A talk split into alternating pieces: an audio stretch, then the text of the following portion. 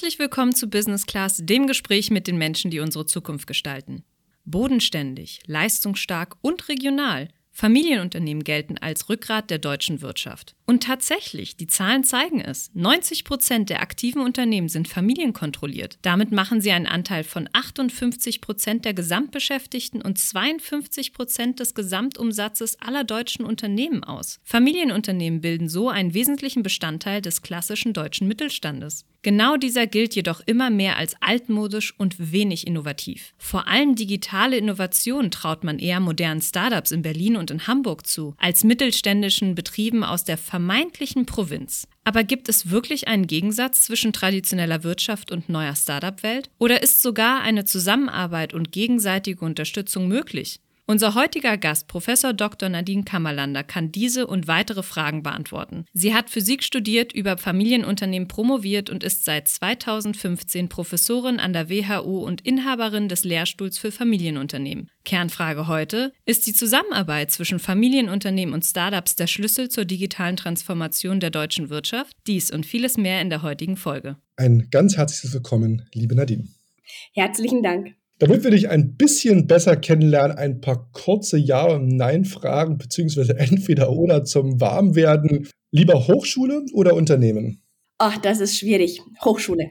Lieber Lehre oder Forschung? Forschung. Familienunternehmen oder Startup? Familienunternehmen. Liebe Nadine, du hast 2007 dein Studium der Physik als Diplom-Physikerin abgeschlossen. Seit Ende 2015 bist du als Professorin für Familienunternehmen an der WHU in Wallenda und leitest dort das eben gleichnamige Institut für Familienunternehmen, das mehrmals jährlich unter dem Label Campus for Family Business Veranstaltungen von Familienunternehmen durchführt. Von der Physik zur Forschung von Familienunternehmen. Woher dieser quasi Sinneswandel? ja, das war ein, ein, ein langer Weg. Ich habe die Physik immer sehr, sehr gerne betrieben und äh, äh, das studiert, habe mich allerdings nach dem Studium, wie wahrscheinlich fast alle meine Kommilitoninnen und Kommilitonen, gefragt, wo der Weg denn weiter hingehen soll. Ich sah mich nicht in der Physik, weder in der Physikforschung noch in der Physik im Unternehmen und ähm, habe deswegen äh, erstmal ein paar Jahre in der Unternehmensberatung gearbeitet. Ich habe damals ein wunderbares Angebot von McKinsey bekommen, das mir erlaubte, äh, verschiedene Unternehmen in verschiedenen Branchen nochmals kennenzulernen. Und in der Zeit habe ich meine Liebe zur, zur Wirtschaft und zum, auch zum deutschen Mittelstand äh, eigentlich aufgebaut. Und nach äh, zwei, drei Jahren bei McKinsey war mir klar, ich möchte jetzt promovieren, aber nicht in meinem ursprünglichen Fach in äh, Physik, sondern in BWL, weil mir das einfach noch äh, einen viel breiteren Zugang zu vielen Themen ermöglicht und auch mehr ermöglicht, als das Physiklabor mit Menschen zu sprechen und mit Menschen in Interaktion zu sein. Und und äh, so kam das, dass ich dann im Jahr 2010 erstmals meine Promotion zum Thema radikale Innovation in Familienunternehmen begonnen habe und dann diesen Weg an der, an der Universität auch fortgeführt habe mit der Habilitation und dann schlussendlich äh, mit dem Lehrstuhl jetzt ähm, an der WHU seit knapp sechs Jahren. Nun sind ja gerade Familienunternehmen in Deutschland, also ein Familienunternehmen ist ja nicht gleich Mittelstand, ja. Wie, ähm, wie grenzt ihr das ab und wo fängt das sozusagen bei euch an? Wo hört es auf? Und was sind sozusagen sozusagen aktuell die Themen, die das sozusagen besonders spannend machen und wo ihr dran arbeitet? Gerne. Also erstmal, äh, du hast es richtig gesagt, Familienunternehmen ist nicht gleich Mittelstand. Äh, wir haben allerdings einen sehr großen Überlapp. Also ich würde mal sagen, 80, 90 Prozent ähm, äh, haben ihr, ja, es gehören beiden Kategorien an. Aber natürlich gibt es auch sehr, sehr große Familienunternehmen. Also beispielsweise, also selbst die Automobilhersteller wie BMW haben noch einen, einen Familieneinfluss, obwohl man hier keineswegs mehr vom Mittelstand sprechen kann. Und auf der anderen Seite haben wir natürlich natürlich auch im Mittelstand Unternehmen, die beispielsweise von Private Equity aufgekauft wurden und damit keine Familienunternehmen mehr sind. Wie sind eigentlich die Definition? Also Mittelstand, wo geht es dann los? Also nur, dass wir da einmal für die, die jetzt nicht äh, so studiert sind wie du, ja. das einmal auch definiert haben, von was ja. wir, wenn wir das, diese Begrifflichkeiten hier verwenden, von was wir dann eigentlich reden. Also man sagt, also äh, von der Definition her sind mittlere Unternehmen diejenigen, die äh, mit fünf, also mindestens 50 Mitarbeiter haben und maximal 500 Mitarbeiter haben. Das ist die offizielle offizielle Definition, die auch von 5 bis 500. Nein, nicht 5 bis 500, 50 bis 500. Aber ähm, wenn man wenn man mit Unternehmern spricht, stellt man fest, dass es ähm, viele Unternehmen gibt, die auch 1000 oder 5000 Mitarbeiter haben, sich trotzdem aber noch mittelständisch fühlen, weil sie sich eben nicht mit diesen Konzernstrukturen ähm, und diesen äh, Transparenzvorgaben und Routinen der börsengelisteten Unternehmen auch ähm, identifizieren. Also ab 500 wäre man schon ein Konzern oder was, was kommt sozusagen danach? Großunternehmen hm. wäre man dann. Genau, aber viele fühlen sich, wie gesagt, noch, noch als Mittelstand. Ja. An meinem Institut ist es so, dass äh, meine Kollegin, die Christina Günther, die auch Professorin ist ähm, und mit mir zusammen das Institut leitet, äh, hat den Fokus eher auf kleineren Unternehmen, äh, mittleren Unternehmen, egal äh, was die, ähm, was die äh, Eigentümerschaft anbetrifft, während mein Fokus eher auf Familienunternehmen ist, ganz unabhängig von der Größe. Und jetzt neben der Startup-Thematik, zu der wir gleich noch kommen, was ja unser großes Thema heute ist, was sind denn generell aktuell die größten Herausforderungen von Familienunternehmen? Also eine große Herausforderung ist insgesamt immer das, das Thema Innovation. Ja? Also auch die Frage Digitalisierung in Familienunternehmen. Das ist das, womit wir auch vor ein paar Jahren äh, gestartet sind mit der Forschung. Das ist eine Fragestellung, die Familienunternehmen seit langem antreiben. Eine zweite Fragestellung, die seit einigen Jahren immer mehr kommt, ist die Frage der, der Nachhaltigkeit. Das wird ja von vielen schon, und ich stimme damit überein, als die nächste wichtige Transformation äh, betrachtet betrachtet. Und dann gibt es natürlich noch weitere eher familienunternehmensspezifische Themen wie die der Nachfolge, die der Governance, also wie stelle ich mich auch als Familie auf, wie werde ich da in der Zukunft auch mit dem Unternehmen zusammenarbeiten, habe ich beispielsweise neben dem einen Familienunternehmen noch weitere Investitionen. Das sind so die Fragestellungen, mit denen wir uns beschäftigen. Wir bei PIA beschäftigen uns ja auch mal viel mit äh, der Kommunikation, gerade auch im Bereich der Innovation und Digitalisierung. Und was mir da immer auffällt, ist, dass gerade die Familienunternehmen doch deutlichst zurückhaltender sind als so manches Unternehmen, was jetzt sagen wir, in den letzten 10, 20 Jahren äh, gegründet worden ist, gerade auch im Technologiebereich. Und dass man sozusagen das, was heute eigentlich gang und gäbe ist, dass man auch über seinen Purpose spricht, wo will man eigentlich hin, dass man sozusagen irgendwo einen visionären Leader hat, äh, was sozusagen ja auch hilft, um die besten Talente ähm, auf sich aufmerksam zu machen oder, oder, oder, ähm, dass dort schon auch sehr viel Zurückhaltung und auch Verschwiegenheit da äh, gelebt wird. Und da gibt es einige, finde ich, Ausnahmen, wo das sozusagen aufgebrochen worden ist in den letzten Jahren. Ein typisches Beispiel für mich ist da durch den Fissmann, ja, wo sozusagen der Filius sozusagen jetzt da am Ruder ist und da ganz anders kommuniziert und ganz anders auch ähm, äh, versteht, wie wichtig das ist, dort auch äh, nach außen zu gehen.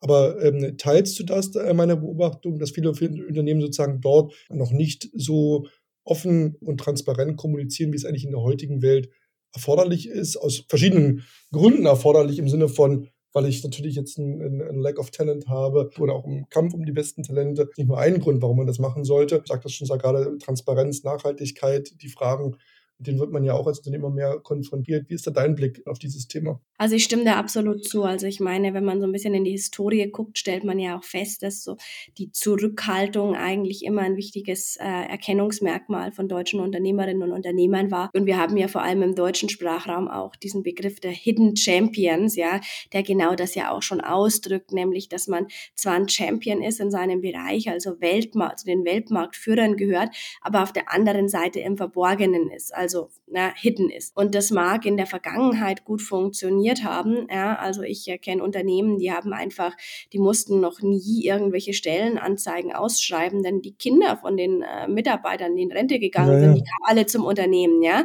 Und äh, die Kunden kannten einen auch, aber im äh, 21. Jahrhundert ist das natürlich äh, überhaupt nicht mehr zeitgemäß. Und ja, ähm, ja. aus dem Maschinenraum, wo auch Fissmann dabei ist, ähm, gibt es diesen wunderbaren Begriff des, des Open Champions, also des Champions, der auch mit vielen anderen zusammenarbeitet. Und das ist jetzt auch eine Transformation, die Familienunternehmen äh, mhm. natürlich mhm. bewerkstelligen müssen, dass sie mehr darüber sprechen, weil sie machen ja tolle Dinge. Also Studien haben gezeigt, Familienunternehmen sind innovativer, aber äh, das weiß halt keiner. Genau, das ist aber genau der, der Punkt, ja, wo man dann natürlich auch sieht, ja, ähm, oder wo sich auch teilweise Familienunternehmer, mit denen ich spreche, sagen, ja, und unser Produkt ist doch viel besser und wir haben doch das erfunden und, und was ich und Preis und dies und jenes, wo ich dann auch mal sage, der, was nutzt es, der Beste zu sein, wenn andere sich besser verkaufen, ja, und das siehst man ja gerade bei den Amerikanern und bei, bei vielen anderen Ländern, die sind einfach dann ein bisschen pfiffiger, was das Branding, was die Außendarstellung Darstellung etc. angeht.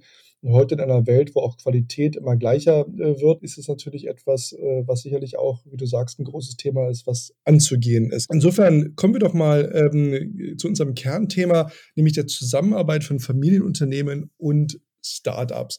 Vielleicht führst du uns da einmal äh, in eure Arbeit dort ein. Sehr, sehr gerne. Ähm, also nochmal zum Hintergrund. Wir hatten während dieser The Grow ähm, Veranstaltungsreihe, die ähm, ja aufgrund der Corona-Pandemie auch digital stattfand, die Möglichkeit gehabt, die Teilnehmer zu befragen. Das waren überwiegend deutsche Unternehmen, also 80 Prozent deutsche Unternehmen. Der Rest kam aus äh, vor allem äh, Österreich und der Schweiz. Und ein Drittel der Teilnehmer waren Mittelständler, überwiegend Familienunternehmen. Und die anderen zwei Drittel waren Startups. Und äh, wir hatten die äh, Unternehmen zur Zusammenarbeit mit der jeweils anderen Organisationsart befragt, also Mittelständler zu ihrer Zusammenarbeit mit den Startups und Startups ähm, zur Zusammenarbeit mit den Mittelständlern. Die erste Erkenntnis war, dass äh, zumindest bei den Teilnehmern doch schon relativ viele, äh, viel, es relativ viel Erfahrung gab, also etwas über 60 Prozent haben in der Vergangenheit schon äh, mit den anderen äh, zusammengearbeitet, was meines Erachtens doch eine relativ hohe Zahl ist, die zeigt diese Notwendigkeit, Möglichkeit, auch zusammenzuarbeiten und sich ähm, auszutauschen, die ähm, ist nicht nur da, sondern die wird immer mehr auch erkannt. Und was wir aber auch festgestellt haben, ist, dass äh, das Niveau der Zufriedenheit durchaus noch Ausbaupotenzial hat. Ne? Also beispielsweise haben bei den Mittelständlern etwa äh, die 60 Prozent auch gesagt, dass sie mit der Zusammenarbeit zufrieden oder sehr zufrieden waren. Und ähm, das deckt sich mit den Erkenntnissen von unseren äh, vergangenen Studien, dass ähm, es zwar unglaubliches Potenzial gibt äh, in der Zusammenarbeit, aber dass es doch einige Fallstricke gibt, und einige ähm, ja, Herausforderungen gibt, die man dann auch noch äh, ja, überwinden muss. Was, was ich auch noch ganz spannend fand, war, warum, ähm, warum wollen die eigentlich zusammenarbeiten? Äh, ich höre oft von, von Familienunternehmen, die sagen, naja, die Startups wollen ja eigentlich nur unser Geld. Ja, um was anderes geht's denen gar nicht. Die wollen nur unser Geld haben. Das hat sich ja nicht unbedingt bestätigt. Äh, finanzielles Investment war zwar ein Wunsch von Startups an die Mittelständler, aber auch äh, das ganze Thema Netzwerk Netzwerk, nämlich Zugang zu Kunden, aber auch Zugang zu Wissen, beispielsweise Industriewissen, was der Mittelstand hat. Das sind Dinge, die sich, die sich Startups ähm, wünschen und äh, die dann natürlich besonders aufgrund von der Langfristigkeit und der Reputation und den ähnlichen Werten auch mit dem Mittelstand zusammenarbeiten wollen. Ja, also es sind nicht nur ähm, die äh, gut gefüllten Kassen, die äh, Startups mit Mittelständlern zusammenarbeiten äh, lassen wollen, sondern eben auch die Werte, die dort gelebt werden und die Reputation. Von der anderen Seite her her, die Mittelständler, die uns geantwortet haben, ähm, die sind vor allem an der Lösung von, von Problemen, also an Innovation und an Rendite und an Diversifikation ähm, interessiert. Das war jetzt zwar im ersten äh, Schritt nicht überraschend. Was mich allerdings überrascht hat an diesen Ergebnissen war, dass äh, Dinge wie Zugang zu Kapital, Zugang zu Humankapital, also zu jungen, talentierten Mitarbeitenden, zu äh, Digital Natives von den Mittelständlern noch gar nicht als Grund für die Zusammenarbeit genannt wurde. Also ich persönlich sehe da ein sehr, sehr hohes Potenzial auch für die Zukunft. Wir hatten gerade schon das Thema der Hidden Champions, die oft auch Probleme haben, in diesem War for Talent sich durchzusetzen und äh, junge, motivierte, gut ausgebildete Mitarbeitende zu bekommen. Ein Weg, ein möglicher Weg geht da klar über die Zusammenarbeit mit Startups, aber ähm, das wird im Moment im Mittelstand äh, scheinbar noch nicht so gesehen. Du hattest gerade das Wort Fallstricke benutzt. Was sind denn die typischen Fallstricke, die euch aufgefallen sind und die euch immer wieder begegnen? Also das, ähm, das fängt eigentlich schon ganz am Anfang der Kette an, nämlich wie finde ich eigentlich geeignete Startups oder geeignete Mittelständler, mit denen ich zusammenarbeiten kann. Da hatten wir vor allem in Deutschland lange keine Lösung. Äh, mit, äh, mit SalesUp und anderen äh, Plattformen ergeben sich jetzt da glücklicherweise Lösungen. Aber die Startups sagen immer, die größte Barriere zur Zusammenarbeit ist eigentlich so der, der fehlende Zugang oder der fehlende Ansprechpartner. Vielleicht hat man dann ein mittelständisches Unternehmen gefunden, aber man weiß nicht, wen man ansprechen soll, findet irgendwie nur eine Info-Ad-Adresse und weiß gar nicht, wie man diesen Zugang bekommen soll. Ne? Für Mittelständler auf der anderen Seite, die tun sich oft extrem schwer, dann auch einzuschätzen, wie, ähm, wie ja, zukunftsträchtig oder wie vielversprechend das Geschäftsmodell denn eigentlich ist. Denn die Geschäftsmodelle der alten Welt, wo die schwarzen Zahlen doch eigentlich von sehr früh am Anfang dastehen, versus den Geschäftsmodellen im Digitalzeitalter, ähm, wo das oft lange nicht so ist, die unterscheiden sich natürlich doch sehr. Und damit tun sich die Mittelständler oft schwer schwer, einfach auch einzuschätzen, ist das jetzt ein tragfähiges Konzept, ist das jetzt irgendwie auch ähm, ein vielversprechendes Team. Also da muss man ihm bei der, bei, der, bei der Evaluierung ein Stück unter die Arme greifen. Ein zweiter Punkt ist dann in der Zusammenarbeit selber. Wir sehen, ich habe das gerade schon angesprochen, einerseits ähnliche Werte bei Mittelstand und Startups. In beiden Unternehmensformen haben wir Unternehmerinnen und Unternehmer, die an der Spitze stehen, oft keine angestellten Manager, sondern diejenigen, die ins zumindest teilweise auch äh, mit eigenem Risiko mit dabei sind. Aber Beispielsweise die Geschwindigkeit von Entscheidungen äh, unterscheidet sich. Der Mittelstand kann sehr, sehr schnell seinen Entscheidungen, ist es aber oft nicht immer, ja? während äh, die Startups dann häufig ähm, sehr, sehr, sehr, sehr schnelle Entscheidungen benötigen. Wir haben gehört, bei Startups ist es so, dass sich dann oft in der Zusammenarbeit auch die Ansprechpartner ändern, schnell ändern. Ja, das ist etwas, womit viele Mittelständler oft gar nicht gut umgehen können. Ja, wenn das irgendwie alle paar Wochen eine andere Person ist. Ja, also das ist so eine zweite Herausforderung. Eine dritte Herausforderung ist das, äh, was verspreche ich eigentlich äh, und mache ich eher so ein Overselling oder so ein Underpromising. Und ähm, viele Familienunternehmer, mit denen ich gesprochen habe, die nicht zufrieden waren mit der Startup-Zusammenarbeit, die sagten, naja, äh, die Startups hätten eben am Anfang was versprochen und sie hätten sich darauf verlassen und das ist dann eben nicht gekommen. Ja? Das heißt, diese Einschätzung, wie, wie, wie zuverlässig sind denn jetzt mhm, diese Aussagen, da geht's auch oft auseinander. Und der letzte Punkt ist ähm, dann die Erwartungen, wie eigentlich die Zusammenarbeit am Ende auch enden sollte, also falls sie denn enden sollte. Da sehen wir, dass äh, mittelständische Familienunternehmen oft eigentlich als Wunsch haben, äh, vielleicht das Startup auch mal zu übernehmen ja, oder exklusiver Partner zu sein, während auf der Startup-Seite der Wunsch nach Unabhängigkeit und natürlich möglichst einem breiten Netzwerk verständlicherweise sehr ausgeprägt ist. Wie erlebst du denn so eine typische Zusammenarbeit? Du sagst, dass mh, hm, manchmal das schon so ganz einfache Dinge scheitert, wie nehme ich überhaupt Kontakt auf und wer ist da ein richtiger Ansprechpartner? Ist es denn so, dass oftmals das über das Nutzen des Produktes das stattfindet, also im Sinne von, dass der Mittelständler braucht jetzt irgendeine Softwarelösung, googelt, findet das, nutzt das und dann irgendwie kommt man in Kontakt? Oder ist es schon so, dass sozusagen das Startup äh, typischerweise die Mittelständler auch als Kunden identifiziert? Oder was sozusagen dort sozusagen der typische Weg, um da so was überhaupt ins Laufen und so, ähm, ins Rollen zu bringen? Ja, also wir kennen das von den amerikanischen Softwareprodukten, wo so an, weiß ich nicht, sagen wir so Evernote und, und viele so Tools äh, denkst, ja, der, der Mitarbeiter bringt es irgendwann mal mit, nutzt das, dann finden das mal mehr Leute cool und dann ist es wie so ein Virus im Unternehmen, auf einmal haben es dann alle, ja. Äh, oder ist es so, dass dann der Mensch sagt, ich habe hier ein Problem, da gibt es doch einen bestimmten Startup, dann fahren wir nach Berlin und gucken mal, oder, oder wie findet das so typischerweise statt? Ja, also ich glaube, den einen typischen Weg, den gibt es hier noch nicht ähm, und es läuft noch viel chaotischer und unsystematischer ab, als man sich das eventuell wünschen würde. Ja, also so aus einer gesamtgesellschaftlichen, wirtschaftlichen Sicht. Also wir sehen oft, dass es eben äh, über Zufallskontakte kommt. Wir sehen oft, dass ähm, Startups natürlich gucken, wer, wer sind in der etablierten Industrie die, die entsprechenden ähm, etablierten etablierten Part, äh, Unternehmen und kann man die nicht, kann man die nicht ansprechen. Ja?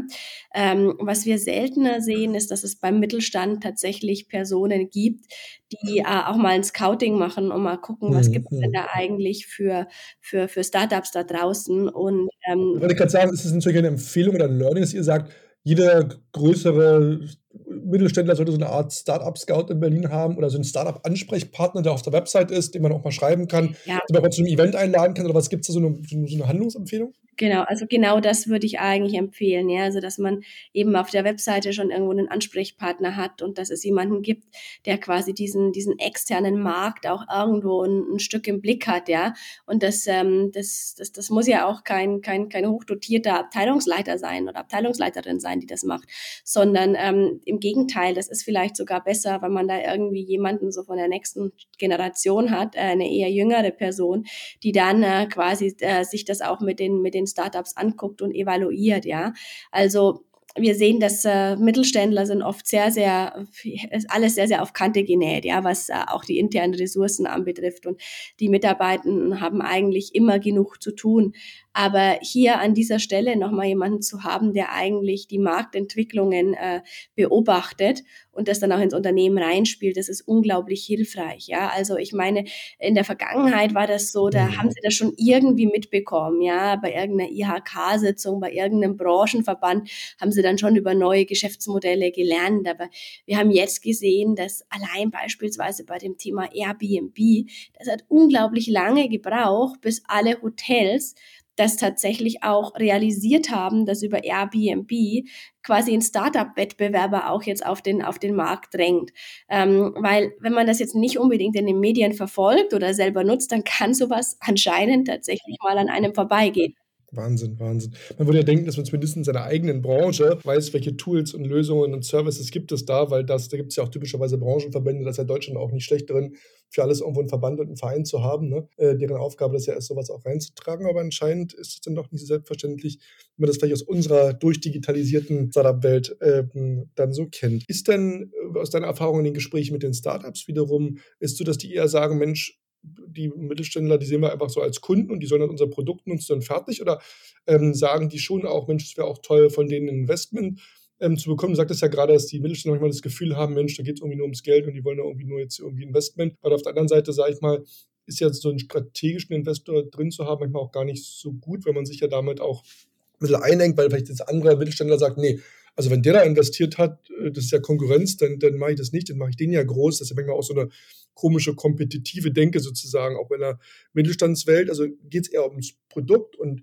man will, dass, dass die sozusagen einfach Lizenzen kaufen oder das Produkt einsetzen? Oder geht es wirklich auch darum, dass da handfest investiert wird? Also wir sehen im Moment, dass ähm, dieses handfeste Investment auch noch oft gewünscht wird. Ähm, wir ich bin mir nicht ganz sicher, ob das der, der richtige Weg ist. Also wir erforschen das gerade auch noch in einem Doktorarbeitsprojekt. Denn es ist tatsächlich so, dass Mittelständler vor allem auch als Kunden natürlich sehr, sehr wertvollen Beitrag Total. leisten können. Und teilweise ja die verrückten ähm, Bewertungen, die da äh, so international im Venture Capital Bereich aufgerufen sind, das ist ja das, wo jeder Mittelständler sagen würde, na sag mal, da hat mein Buchhalter mir aber ein paar andere Tipps ge gegeben. Ne? Ja, also man, muss, mit, ja. man muss an der Stelle natürlich auch sehen, dass die, dass die Ressourcen von Mittelständlern natürlich auch begrenzt sind. Ja, also die können schon mal in Star auch mal Geld in die Hand nehmen und ein Startup äh, finanzieren, aber ähm, eben nicht äh, zu dem gleichen Maße, wie das irgendwelche Venture Capital äh, Fonds auch können. Und die haben natürlich auch einen ganz anderen äh, Risikoansatz, ja, weil äh, wenn das Geld weg ist, dann ist das halt einfach das eigene Geld, das weg ist. Und äh, die Opportunitätskosten sind natürlich, dass man das eigentlich in irgendwas, in ein anderes Projekt gesteckt hätte. Also das Geld fehlt dann quasi an irgendeiner Stelle. Und deswegen überlegen sich Familienunternehmen und Mittelständler natürlich sehr genau, in was für Projekte sie auch tatsächlich ihr, ihr Geld oder ihre, ihre Gelder auch stecken und sind dann natürlich nicht immer so kompetitiv in dem, in, äh, äh, beim, beim Venture Capital Market, wie das beispielsweise irgendwelche großen amerikanischen Fonds dann sind. Wenn du so eine Stellschraube siehst, wo du sagst, die, da sollten die Mittelständler äh, sich bewegen und eine Stellschraube, wo du sagst, da sollten sich die Startups äh, bewegen, was wäre das? Das ist eine sehr gute Frage. Ähm, bei den Mittelständlern würde ich sagen, einfach nochmal ein Stückchen mehr ausprobieren und das Ganze wirklich als, als Experiment sehen. Ja? Also Mittelständler, Familienunternehmen erwarten oft, dass äh, der erste Entwurf 100 Prozent sitzt. Ja, genau wie das Produkt. Ja, das Produkt muss 100 Prozent perfekt sein. Ja, das Inable Viable Product, das ist nicht gern gesehen. Nee, nee, nee. Das ist eher so 120 Prozent deutsche Ingenieurskunst. Ja, und das funktioniert halt im Startup-Markt nicht, ja, oder nicht unbedingt. Das heißt, da muss der Mittelständler sich ein, ein Stückchen, ein Stückchen äh, wegbewegen und toleranter werden. Bei den Startups ist es aber so, dass, dass die erkennen müssen, dass äh, man in der Zusammenarbeit mit Mittelständlern vielleicht anders kommunizieren muss, als wenn ich meine Pitches vor den VCs in Berlin mache, ja. Bei den Pitches in Berlin kann ich natürlich ähm, erstmal sehr, sehr self-confident äh, äh, versprechen, wie ich die Welt in, äh, in den nächsten fünf Jahren mhm. ändern werde. Der Mittelständler, der will um, der will, der will gar nicht diese, diese, diese unbedingt äh, atemberaubende Zahlen sehen. Der will, der, will wissen, mhm. der will wissen, worauf er sich verlassen kann und der, der möchte eine Antwort haben. Ähm, auf die er sich dann zumindest 80 Prozent verlassen kann. Und wenn die Startups lernen, da ihre Kommunikation auch entsprechend anzupassen und mit den Familienunternehmern, den Mittelständlern eher wirklich Klartext zu sprechen und ehrlich zu sein, ähm, was auch die Erwartungen anbetrifft, dann klappt das auch viel besser in der Zusammenarbeit. Also wie immer, Erwartungshaltungsmanagement ist da ein, ein wichtiger Punkt, scheint mir. Gibt es denn so ein paar Beispiele, die aus deiner Erfahrung, wo du sagst, Mensch, das sind so Leuchtturmprojekte oder, oder da hat das so funktioniert, wie man sich das im Bilderbuch eigentlich vorstellt, wo du sagst, das sind so Role Models, mit denen sich beide Seiten ein Beispiel nehmen könnten, wenn man jetzt mal in die Zukunft blickt, wo du sagst, Mensch, so soll es in der Zukunft funktionieren, da hat es super geklappt, da hat der eine mit dem anderen und beide haben da jetzt eine erfolgreiche Partnerschaft? Ja, äh, das eine ist ähm, auch aus dem, dem Kontext des, des Maschinenraums, äh, wenn man sich das Logistikunternehmen Fiege anguckt, die mit einem ganzen Portfolio auch an Startups zusammenarbeiten. Express Ventures, ne? Ist da der, der genau, genau. Und äh, die haben da ein Portfolio aufgebaut und äh, arbeiten super mit denen zusammen. Ähm, eine andere äh, Art und Weise der Zusammenarbeit sehen wir in diesem Client Venturing Model, was momentan hauptsächlich noch von Konzernen angewendet wird, aber jetzt dann äh, auch für den Mittelstand immer attraktiver wird. Also wo man wirklich genau das, was du vorher auch sagtest, äh, wo nicht das finanzielle Investment im Mittelpunkt steht, sondern äh, wo es darum geht, dass, ähm, dass auch der Mittelstand oder das Unternehmen dann der Kunde des Startups Startups ist. Ähm, da, da sehen wir einiges an Bewegung. Und wir sehen sehr, sehr viele Beispiele, wo das gut funktioniert in der Zusammenarbeit äh, Mittelstand-Startup, wenn ähm, der Unternehmer und der Gründer oder die Gründerin sich kennen. Also äh, sprich, wir sehen viele Beispiele, wo auch wirklich die Next Gen von mhm. den Unternehmen das Unternehmen in der klassischen Nachfolge zu übernehmen, dann ein eigenes Unternehmen gründet. Ähm, also wir hatten da beispielsweise äh, bei, bei Falkensteiner, der Hotelkette, war das äh, der Fall. Die haben übrigens mittlerweile auch ein größeres Startup-Portfolio, in dem sie super zusammenarbeiten. Aber es scheint... Im Travel-Bereich, im Travel-Tech. Hm. Genau. Und also es scheint sich da so, so ein Muster zu ergeben, dass wenn, wenn sich die Personen an der Spitze von Unternehmen und Startup, äh, wenn die eine gut, wenn die einen guten Draht zueinander haben, ja, also beispielsweise, weil sie sich eben schon lange kennen, dass dann diese ganzen Probleme mit Erwartungshaltung und wie kommuniziere ich miteinander und kann ich dem anderen eigentlich trauen, dann natürlich von Anfang an weniger stark vorhanden sind und dann die Zusammenarbeit auch deutlich besser funktioniert.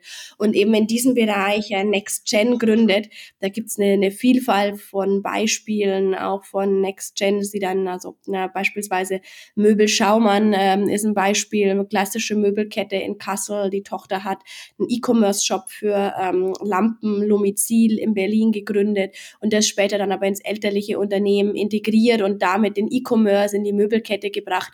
Also das sind lauter so Beispiele, wo man so im Nachhinein sagt, das ist fast lehrbuchhaft verlaufen. Absolut toll. Und abschließend nochmal der grundsätzliche Gedanke, wenn wir sagen, in Deutschland wird ja immer gern gemeckert, dass wir in der Digitalisierung noch nicht so weit sind. Und man kann ja fast sagen, dass der Mittelstand, wenn man mal guckt, wie viele Mitarbeiter die haben und mit ihren teilweise Milliarden um, umsetzen, ja wirklich eigentlich das Silicon Valley der deutschen äh, Wirtschaft äh, bilden. Dennoch besteht immer die Sorge und die Angst, dass sie den Anschluss verlieren, dass sie eben von Startups auch vielleicht sogar selber disrupted werden. Wenn wir da mal positiv in die Zukunft schauen und sagen, äh, was sind sozusagen so die Triebfeder, damit unsere Mittelständler auch weiterhin sozusagen Leuchttürme sind für Wirtschaft, für ähm, den, den wirtschaftlichen Erfolg Deutschlands. Auf der anderen Seite aber auch die Startups mit ihren Innovationen, den neuen Technologien, und der Innovationskraft reinkommen. Was ist, wenn du jetzt mal zehn Jahre in die Zukunft schaust, äh, dein Wunsch? Was muss passieren? Was ist vielleicht auch eine Erwartungshaltung, wo die Politik nochmal ähm, um, unterstützen sollte? Wie schaffen wir das aus deiner Sicht, dass hier wirklich das Beste aus beiden Welten zusammenkommt und Deutschland zu einem Vorzeigestandort